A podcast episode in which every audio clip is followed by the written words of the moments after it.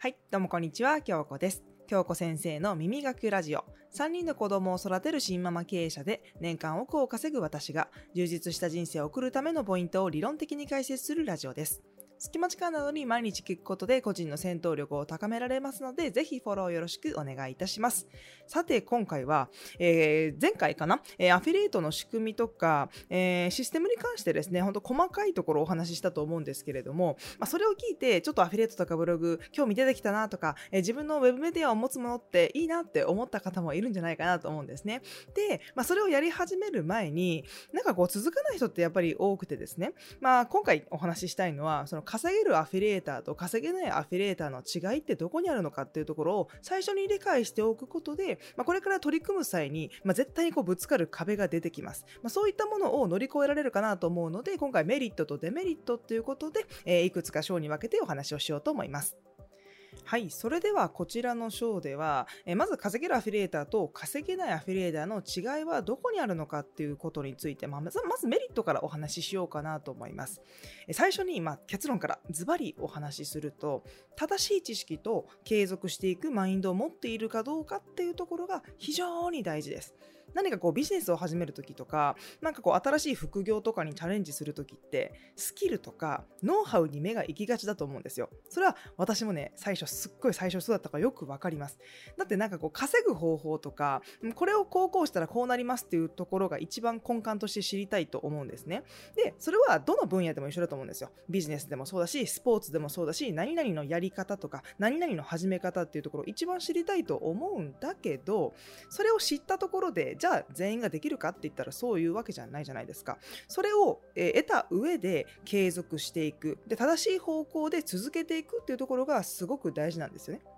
で、まあ、あの、どの分野でも、まあ、スポーツでもそうですし、まあ、ビジネスでもそうなんだけど、まあ、結果が出るまでにやっぱり時間かかるじゃないですか。例えば、アフィリエイトとかブログでいう報酬曲線って、最初ね、全くむしろ投資もマイナスになるし、ずっとマイナスの、えーゼロの状態が続いていきます。で、ずっとずっと一定のところがね、ずっと続いていって、あれ？半年後とか1年後に、あれ？っていうそのブレイクポイントっていうものが訪れます。で、その一定の部分ですね、ピーっていうね、こうずっと一定の部分が、え踏ん張りどころになってくるかなと思います。で、まあ、昨日もお話ししたんですけど、アフィリエイトとかブログっていうのはやっぱり仕組みを構築していかなければいけない。ネット上に自分の歯車とか、自分の代わりに動いてくれる人を作るということで、こう仕組みを構築していく。だから自分が実際に働いていなくても稼いでいくことができるっていうところなんですね。ということは、ま収益化までにタイムラグがあります。そうなるとどうなるのかっていうと、まあ昨日もお話ししましたが、95%の人が、まあ、アフィリエイトとかブログの世界に入って辞めていく人が多いです。で、そういうふうにやり始めても、正しいのか、正しくないのか、そんなふうにわからない状態が続いたりします。まあ独学でやってるとそういうパターンが多いですよね。で、最初報酬が出ないわけですから、無報酬でとにかく頑張り続けます。むしろマイナスっていう状態です。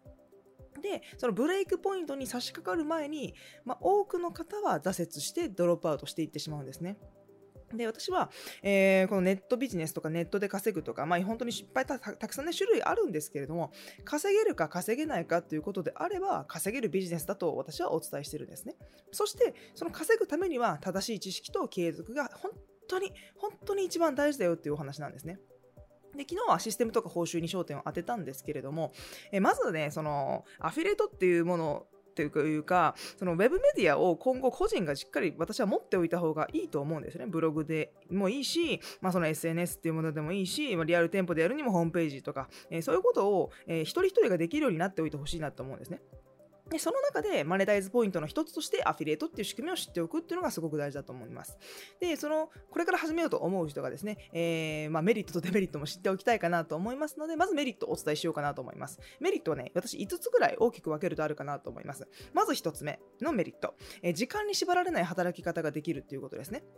あのまあ、やっぱり会社に勤めるとなると、まあ、9時から18時みたいな形で昼1時間休憩があって8時間労働みたいな形で、え実際に出社して、会社に時間を、ね、自分の時間を切り売りして、働いてお金をいただくという形だと思うんですけど、まあ、こういうふうに、あのね、あのネットを使うっていうことであれば、時間を選ばずに働くことができると思うんですね。例えば子育て中の主婦の方だったりとか、まあ、別に本業があってもいいと思うんですよ。お仕事を持っていて副収入を得たい人っていうものであれば、すごいもってこいのビジネスかなと思います。やはり私も、え、3人のね子供を育てる母親なわけなんですけれどもあの本当にね子供の体調って変化するんですよ冬になったら、まあ、インフルエンザになりましたとかちょっと今日お腹痛いとか、まあ、歯が痛いとか怪我したとかそういうことってよくあるので、まあ、病院連れてったりしなきゃいけないじゃないですか。で朝、例えば保育園とか学校に送り出したとしても、まあ、途中で電話かかってきたりするんですよね。何々ちゃんがお熱があるのでお迎えに来てくださいみたいないうことですね。まあ、それ結構しょっちゅうありまして、まあ、そんな時にもですね、こう時間に縛られない働き方をすることによって柔軟に対応することができているかなって思います。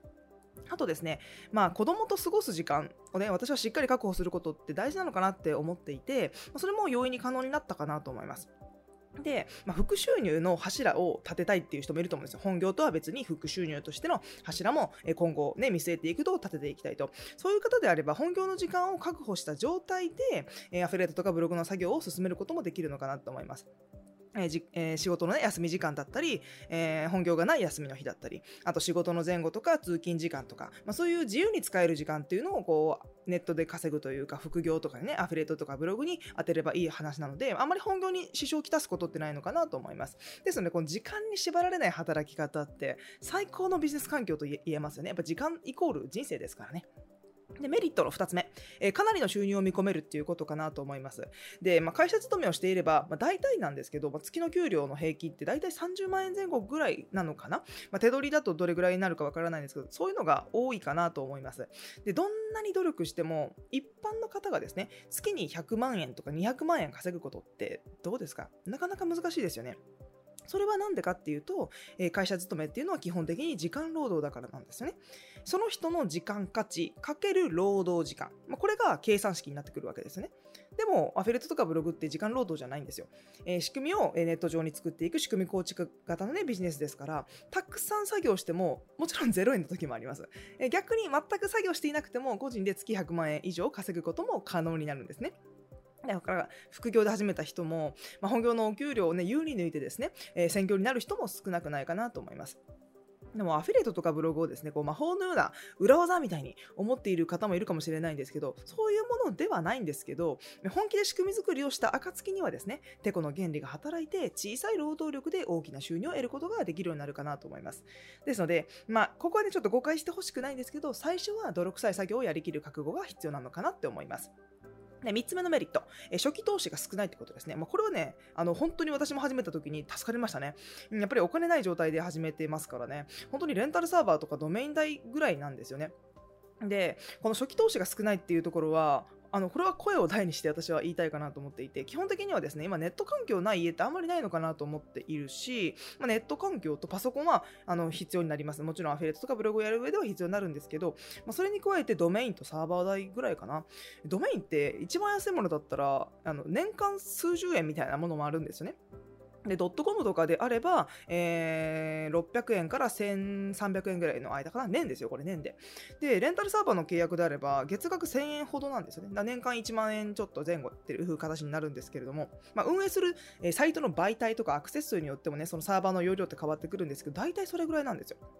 なので、まあ、すでにネット環境があります。え、パソコンも持ってますと。だから、アフィリエイトとかブログを始めようと思った方は、なんか高額なものを買い揃える必要ってないんですよね。で、あの、まあ、さっきも言いましたけど、えー、作業の場所もね、確保する必要も別にないですから、えー、カフェとかでもいいし、あの、本当に自分の好きな場所で、あの、やる、あのやればいいと思うんですよね。だから、そのアフィリエイトとかブログをやるために、えー、なんか事務所を契約しなければいけないとか、店舗を契約しなければいけないっていうものもないですね。でも通常ですね、何かこう起業しようと思ったら、数百万、数千万かかるのが普通だと思うんですよ。もちろんジャンルにもよると思うんですけど、かかるのが普通なんですけど、まあ、初期投資が少なくて済むこのアフィリエイトとかブログっていうのは、始めるね、リスクが非常に低いビジネスかなと思いますね。で、メリットの4つ目、ストレスの軽減ができるっていうことですね。あの、お仕事でストレスを感じる原因の一つに私は人間関係が挙げられるかなと思っていて、まあ、アフィリエイトとかブログって基本的に一人の作業になります。ですので、まあ、そういう煩わしい人間関係のね、こうストレスから解放されることができるかなと思いますね。えー、会社に勤めていたらですね、こう嫌な上司に理不尽なことを言われたりとか、えー、部下の指導に疲れることもね、あると思うんですよ。んでも、そういうね、同僚,、ね、同僚とのやり取りとか、そういうものもね、特に一人でやっていればないですよね。でもちろん孤独な作業ではあるんですけど人間関係のストレスとかそういうものから解放してされてですねフラットなメンタルで作業を続けることができるかなと思います。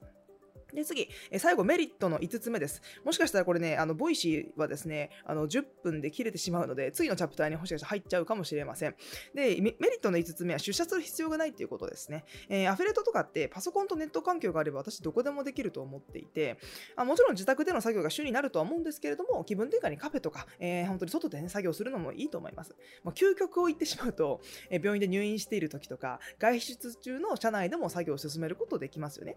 で、また出社する必要がないですからね、あと会社との往復時間の費用とか、そういったものも削減することができるかなと思います。で、今メリットをお伝えしましたので、まあ、メリットはこんだけあるんだけど、まあ、反面デメリットもあったりします。デメリットについては次のチャプターでお話ししようかと思います。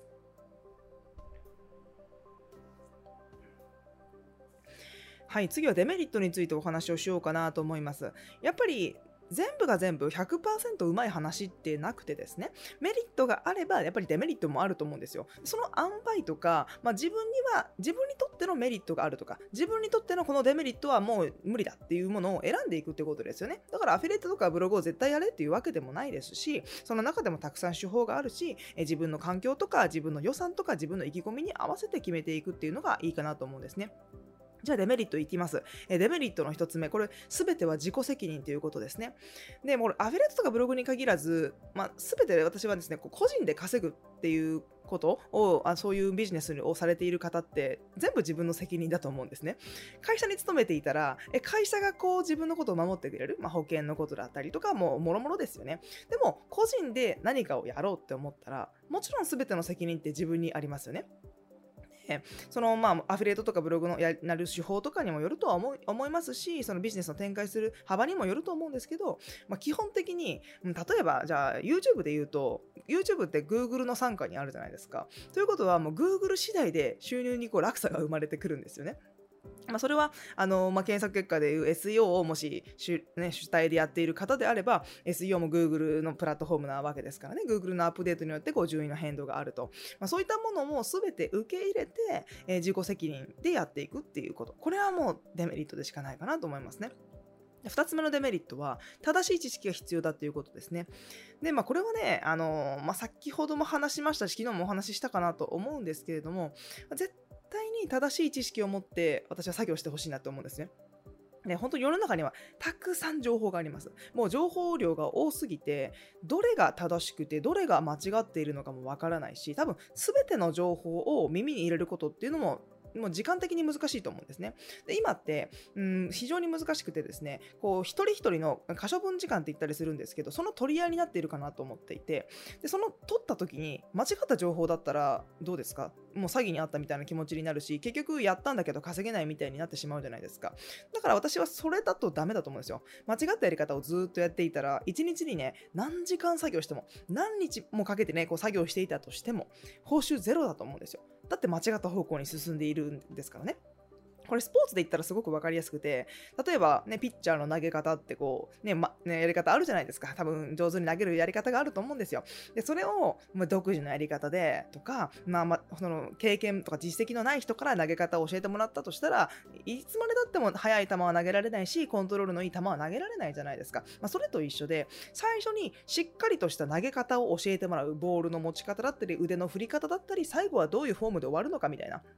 そういうところまでしっかりと、えー、やっていくということが大事で、まあ、その正しい情報の見分け方、間違っている情報の見分け方って非常に今難しいのかなと思っていて、えー、私もですね、その Voicy の方では、えー、と、2回、3回目だったかな ?3 回目の放送で情報商材の、えー、見極め方についてもお話ししています。あと、ネット詐欺に、えー、合わないためにみたいな、えー、いうのも確か、えー、上げていると思います。えー、そちらもですね、ちょっと1回見ていただきたいなと思いますね。それを、もう情報量が多すぎて、私も全部見切れていないし、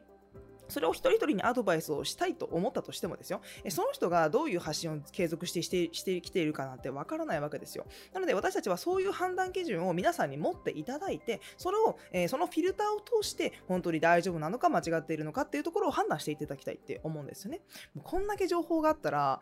な確かに、確かにですね、助かる部分あると思いますよ。あのー、私がこういう世界に入ってもう7、8年前になりますけど、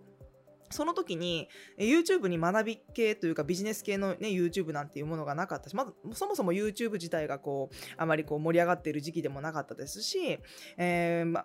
昔はブログとかだったかな？ブログとかが多かったと思いますね、まあ、あと SNS ですよね。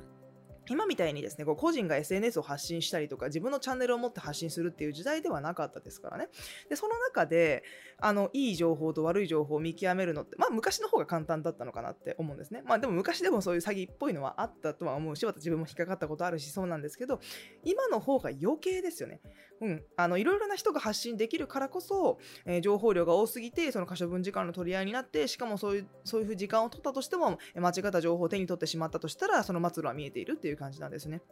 ですので、その時間、ね、それぞれの時間を取ることはできないから、私は、えー、自分の、ね、経験を生かして、まあ、そういう人を少しでも少なくしたいんですよね。あのやっぱりね、あの人生ってこう幸せに生きたいじゃないですか。うん、だからそれをね、なんかこう、自分誰かを陥れたりとか、なんかこう間違った情報で稼ぐって、それって本当にその人自身幸せなのかなって私は思うんですよね。うん、なんか自分はね、そういうことをしたら夜、ね、寝れないなって思うんですよね。うん、だから多くの人になんかそういう幸せな気持ちを味わってほしいしいしなんかそういうなんか陥れたお金で自分は絶対幸せになれないと思うしそれ息の長いビジネスできないなと思っているので。なので私は、えー、自分が得たこととか、えー、感じていることとか、自分が経験したことをしっかりと皆さんに、えー、真面目に誠実にお伝えするっていうのがお仕事かなって思ってます。なので正しい知識は絶対に必要かなと思いますね。はい、でデメリットの3つ目、えー、案件終了のリスクがあるってことですね。で昨日もお伝えしたんですけど、アフィリエイトっていうのは広告主、ASP、ユーザー、アフィリエーターの4つの要素で成り立っていますと。で、ASP っていうのは広告主とアフィリエーターを仲介する役目だっていうお話をしましたよね。で、ASP っていうところには、えー、青汁だったり、ジムだったり、英語教材だったり、いろいろな、ね、案件があるわけですね。で、その案件が、まあ、広告主さんがお金を出せなくなったとしたら、案件を ASP に出すことができなくて、アフィレーターさんにこう商品を広めてもらうっていうことができなくなってしまうんですよね。それはね、結構よくあります。うん、例えば今回の、まあ、コロナっていうものがね、2020年にこうね、いろいろこう蔓延してですね、そういった時に、まあ、不況になってわけですよね。例えばジムに行けないとか、脱毛サロンにそもそも通うことができないとか、そういう風になると、広告主は、例えばミューゼとか、銀座からとか、ライザップとか、まあいろいろあるじゃないですか。まあそういった広告主さんが、もうお客さん取れないわけですから、取れないというか、もう今お客さん来てもらったら困るっていう状態でしたからね、もう広告をそもそも出すことができないわけですよね。ASP の方に出すこともできないし、アフィリエーターに、えー、広めてもらうってこともできないと。なので、まあ、案件が休止になることもよくあるし、もうそもそもこの商品を売ることをやめますみたいな、あと広告の、えー、出向費を出せませんみたいな、そういう企業さんもあるので、案件終了のリスクっていうのはあるかなと思いますね。ですので、例えば、うん、広告を、その、その商品を紹介したいがために育てていたサイトもですね、まあ、広告主さんが出稿を取りやめてしまったらですね、もうすべて終了なんですよね。なので、まあ、これって本当に難しくて、私は、あの、まあ、小規模なサイト、中規模なサイト、大規模なサイトってあると思うんですけど、大規模なサイトでそういったものを作っていたら結構リスクは高いかなと思っていて、いろいろな手法を試してほしいなって思うんですね。まあ、は、アフィリエイトとかブログ以外もそうですし、アフィリエイトとかブログに参入したのであれば、たくさん種類があるから、えー、ろいろな手法を試しておいてほしい。それは個人で稼ぐのであればなおさら、なぜかというとリスク分散をしてほしいからなんですね。なので、まあ、この案件終了のリスクっていうところは念頭に置きながら、どういう手法で自分がやっていくのかっていうところを考えた方がいいかなと思いますね。まあ、そうは言ってもなんですけど、やり方次第で私は回避できる問題ではあるかなと思います。この3番目の案件終了のリスクについてですね。はい、で今ですね、3つのデメリットについてお話ししてきたんですが、正直私は大きなデメリットではないかなって思っていて、どうですかね？皆さん聞いてみて。あまりで大きなデメリットって感じなかったんじゃないかなと思いますね。しかしですね、まあ、Google の動向って誰にもコントロールできないじゃないですか。もう、まあ、Google は神様みたいに言い方するんですけど、まあ、Google の動向をね、誰にもコントロールできませんし、あの正しい知識を持って作業を続ける必要があるっていうことは当たり前なのかな。うん、これと思いますね。まあ、これはアフィリエイトとかブログ以外でも言えると思います。ですので、このようなことを踏まえてですね、デメリットと感じるかどうか、うん、これこのメリットは自分にとってはいいとか、そういった考えは個人の、えー、思考次第というか、個人の行動次第、個人の考え次第になってくるかなと思います。で、まずはですね、今回はそのアフィリエイトのメリットとデメリットというところにお話をしてきました。まあ、そもそもですね、そのアフィリエイトとは一体何なのかとか、アフィリエイトの仕組みってどういうことなのっていう、その報酬までの、えー、報酬発生までの流れっていうものをしっかり知っておくことで、あの、こういったものにね、ウェブメディアっていうところに、あの、自分が一歩踏み出せるのかなと思いますね。